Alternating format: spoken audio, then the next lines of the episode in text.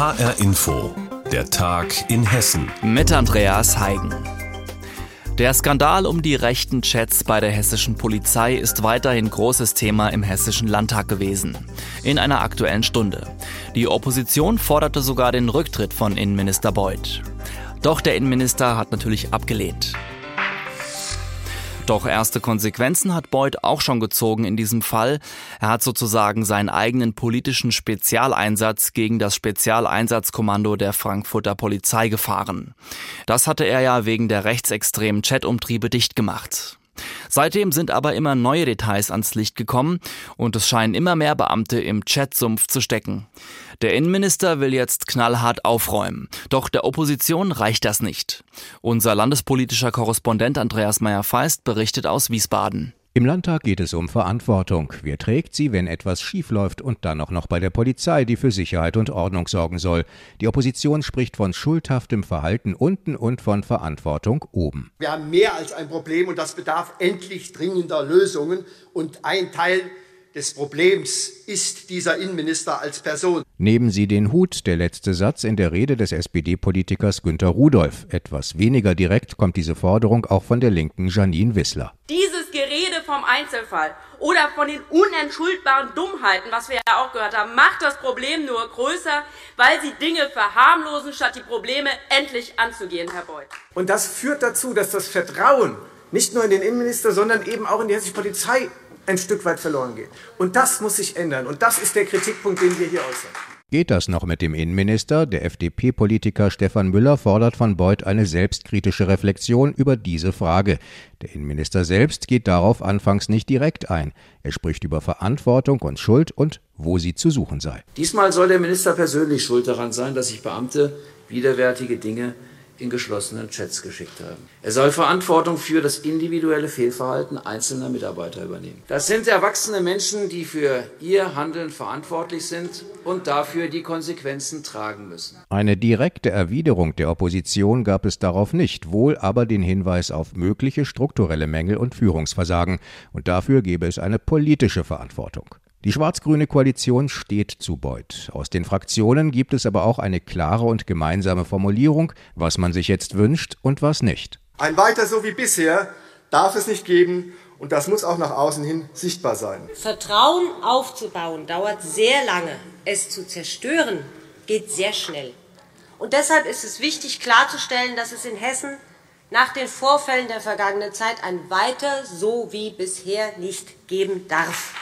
Entscheidendes Ziel für den CDU-Innenexperten Alexander Bauer und seine grüne Kollegin Eva Goldbach, verlorenes Vertrauen aufzubauen. Den ersten Schritt, das SEK Frankfurt aufzulösen, begrüßen alle, bis auf die AfD. Diese Aktion bedeutet auch, dass Frankfurter SEK-Beamte in Mithaftung genommen werden, die mit der Sache nichts zu tun haben. Kritisiert der AfD-Innenpolitiker Klaus Hermann.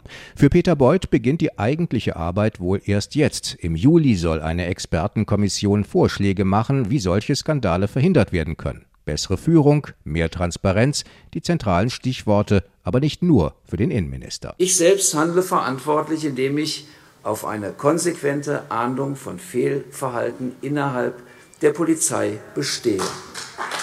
Am Ende müssten diejenigen, die sich nicht korrekt verhalten, gerade stehen für das, was sie gemacht haben. Reporter Andreas Meyer-Feist zur politischen Debatte um den Chatskandal in der hessischen Polizei. Die türkischen Mitbürger sind mit Abstand die größte Gruppe in Hessen mit ausländischem Pass. Doch die schwarz-grüne Regierungskoalition will nicht Türkisch und auch nicht Griechisch als zweite oder dritte Fremdsprache an hessischen Schulen anbieten, sondern andere Sprachen. Grund genug für einen Streit im Wiesbadener Landtag. Auch die türkische Seite hat ihrem Protest schon im Vorfeld Luft gemacht. Unsere landespolitische Korrespondentin Heidi Radwilas berichtet dass die schwarz-grünen Regierungsfraktionen statt Griechisch und Türkisch lieber Polnisch, Chinesisch, Portugiesisch und Arabisch als zweite oder dritte Fremdsprache an Gymnasien und Realschulen fördern wollen. Für Hüseyin Kurt ist das eine Enttäuschung. Kurt engagiert sich bei der sogenannten Initiativplattform der türkischen Vereine und Verbände in Hessen. Die hat, wie viele andere, Landesregierung und Abgeordnete mit Protestbriefen überzogen. Die türkische Gemeinde fühlt sich ausgeschlossen, diskriminiert. Sie haben gedacht, wir sind hier ja gut aufgenommen und eine gewisse Willkommenskultur. Und jetzt ist die Enttäuschung da. Außer der AfD unterstützt auch die Opposition im Landtag den Protest. Turgut Yüksel von der SPD. Es ist respektlos gegenüber Türkinnen und Griechinnen, die mehr als 60 Jahre in diesem Land leben und arbeiten. Moritz Promny von der FDP. Es spaltet unsere Gesellschaft, statt sie zu vereinen. Und Elisabeth Kula von der Linken. Schämen Sie sich eigentlich angesichts der enormen Lebensleistung unserer Mitbürgerinnen und Mitbürger, denen oft Steine in den Weg gelegt wurden, um hier Fuß zu fassen, die rassistischen Diskriminierungen ausgesetzt sind, die als Gastarbeiter zu uns kamen, um den Reichtum dieser Gesellschaft, an dem sie viel zu selten teilhaben, zu erwirtschaften? Gerade von den Grünen, die sich Integration so sehr auf die Fahnen schrieben, habe man mehr erwartet.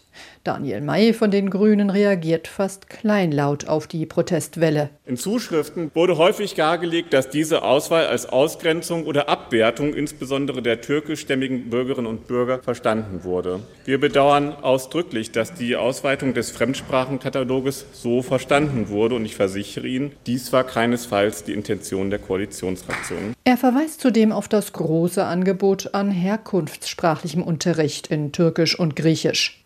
Die Entscheidung jedenfalls habe man rein sachlich getroffen. Analysen hätten ergeben, dass die Schülerinnen und Schüler die ausgewählten vier Sprachen als besonders nützlich empfinden würden. Polnisch und Portugiesisch seien zudem Amtssprachen in der EU. Chinesisch und Arabisch gehörten zu den weltweit am meisten gesprochenen Sprachen. Auf die Angriffe der Opposition reagiert Kultusminister Lorz verstimmt. Das alles hat nichts, wirklich gar nichts mit der Wertschätzung für eine Sprache oder gar die dahinterstehende Nation zu tun. Und wer aus durchsichtigen Gründen hieraus ein politisches Süppchen kochen will, der erweist der Mehrsprachigkeit ebenso einen Bärendienst wie der Integration. CDU und Grüne stellen zudem in Aussicht, dass Griechisch und Türkisch möglicherweise bei der nächsten Runde ins regelmäßige Sprachangebot des Landes aufgenommen werden könnten. Türkisch als zweite oder dritte Fremdsprache an hessischen Schulen, darüber ist ein politischer Streit im Hessischen Landtag entstanden. Heidi Radwilas hat berichtet. Opel gehörte erst zu General Motors, dann wurde Opel vor wenigen Jahren vom französischen Autobauer PSA gekauft und zum Schluss schloss man sich mit Fiat Chrysler zum neuen Autokonzern Stellantis zusammen. Am Opel Stammwerk in Rüsselsheim wird aber immer noch der Opel Insignia gebaut. Und der basiert noch auf der alten GM-Technik. Künftig soll auch die nächste Generation des Astras sowie ein Modell der französischen Schwestermarke DS vom Band laufen. Viele Autos in einem Werk, gar nicht so leicht, das alles zu koordinieren. Roman Warschauer durfte einen Blick in die Werkshallen werfen und sich die Abläufe angucken. Die Opel-Endmontage. Ganz im Westen des Werksgeländes laufen am Ende die fertigen Autos vom Band. Hier wurde in den letzten Monaten kräftig umgebaut. Neben der alten Insignia-Plattform, Plattform ist quasi die technische Basis eines Autos, wurde noch die neue sogenannte EMP2-Plattform integriert. Diese Plattform wird unter anderem für die neuen teilelektrischen Hybridmodelle benötigt. Dabei läuft alles über ein Montageband, wie Sven Lösch erklärt, der für die Umstellung der Endmontage verantwortlich ist. Wir haben nur eine Linie, sind aber in der Lage, alle zukünftigen Modelle zusammen mit dem Insignia hier gleichzeitig zu bauen dass wir hier komplett die Möglichkeiten besitzen, zwischen Verbrennungsmotoren und elektrisierten Fahrzeugen jederzeit zu switchen. Dass nun künftig auch Elektromotoren und entsprechend große Batterien verbaut werden, heißt vor allem, dass die Mitarbeiterinnen und Mitarbeiter alle im Umgang mit der Hochvolttechnik geschult werden mussten. Ob elektrisch oder nicht, ein bedeutsamer Schritt in der Montage eines jeden Autos, die sogenannte Hochzeit. Hier wird sozusagen die Ober- und Unterseite des Autos verbunden. Jetzt wird das komplette Chassis, was eigentlich eben gerade noch hinter uns aufgebaut wurde, wird jetzt hier mit der Karosserie verheiratet. Nun gibt es im Opel-Werk zwei Stellen, an denen das stattfindet. Einmal für Autos der neuen EMP2-Plattform und ein paar Meter weiter für den Insignia. Die jeweils anderen Autos schweben einfach darüber hinweg. Die Umstellung auf die künftigen neuen Modelle im Werk Rüsselsheim hat man zum Anlass genommen, an vielen Stellen die Effizienz zu steigern und neue Techniken einzuführen, etwa in der Lackiererei. Hier hat der Roboter die Regie übernommen. Er lackiert schneller und sparsamer. Sodass nur noch auf einer Linie lackiert wird und auch hier alle Modelle, alle Farben wild durcheinander, erklärt der für diesen Bereich zuständige Thilo Richter. Die Fahrzeuge werden entsprechend programmiert in den Roboteranlagen und da werden die Fahrzeugdaten ausgelesen und dementsprechend weiß der Roboter, du bist ein Fahrzeug A und du bist ein Fahrzeug B, du erhältst diese Farbe, du erhältst diesen Lack. Zudem wird nicht mehr zwischen jeder Lackschicht getrocknet. Es wird nass in nass lackiert. Das spart Energie und senkt den CO2-Ausstoß. Ob Lackiererei, Endmontage oder Karosseriebau, die Verantwortung für das gesamte Werk und damit auch die Umstellung in Gänze hat Michael Lewald. Er sagt, er sei ein lächelnder Werksleiter. Wir haben die richtige Plattform, wir haben die richtigen Fahrzeuge, die jetzt kommen auf dieser neuen Plattform. Und ich sehe das Werk sehr gut aufgestellt für die Zukunft, um eben auch wettbewerbsfähig zu sein. Wie sind die Abläufe im Opelwerk in Rüsselsheim? Roman Warschauer hat uns das geschildert. Es ist ein super heißer Tag in dieser Woche in Hessen mit bis zu 36 Grad. Kühle Orte dringend gesucht. Schwimmbad oder darf es das Kühlhaus sein oder ab in den Keller. Auch unser Reporter Benjamin Müller hat Ausschau gehalten. Und er hat sich zur einzigen natürlichen Klimaanlage in Hessen begeben in Mittelhessen. Das sogenannte ewige Eis im Wald zwischen Frickhofen und Wilsenroth in der Gemeinde Dornburg. So, noch Kapuze auf. Jetzt bin ich polarsicher mitten im Sommer bei 32 Grad. Also das Ganze muss man sich so vorstellen. Es sind zwei kleine Stolleneingänge nebeneinander. Hier ist auch noch so ein Metallgitter. Genau, damit man nicht reinkommt in den Stollen. Der geht wohl so vier Meter in den Berg. Und wenn man das anpackt, auch eiskalt. Ja, und Benno Schopf, der wohnt in Wilsenroth, also direkt nebenan und beschäftigt sich schon ziemlich lange mit dem ewigen Eis. Und er sagt, die Leute haben natürlich auch immer mysteriöse Vorstellungen, wie das Ganze jetzt funktioniert und was das eigentlich ist. Diese Vermutung, dass hier innen drin ein riesengroßer Eisklumpen ist, das ist natürlich falsch. Man muss sich das so vorstellen, dass ähnlich wie bei einem Kühlakku die, die Steine diese Kälte speichern und dann nach und nach abgeben bzw. sich wieder aufladen lassen. Ja, also wenn du hier vor dem Stollen sitzt, dann ist es so 4 Grad ungefähr und innen drin, äh, da wurde im Winter ein bisschen Eis reingeschaufelt oder Schnee und der äh, liegt da noch komplett. Und das Prinzip, das ist relativ einfach. Also hinter mir geht wirklich ein Berg in die Höhe.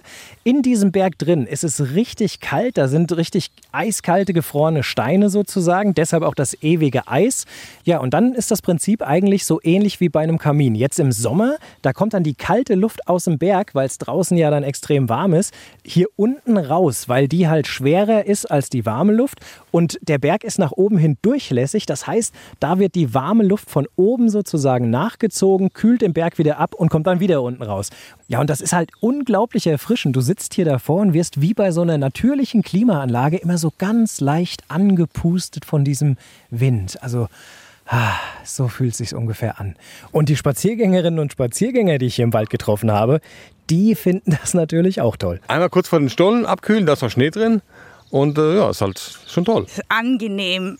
Es ist wirklich erfrischend, belebend, ganz toll auf der Haut. Ja, und das Ganze ist ziemlich einzigartig. Das gibt es sonst nur in Mittelgebirgsregionen oder in den Alpen oder so. Und ähm, in Hessen, da ist es wirklich einmalig hier.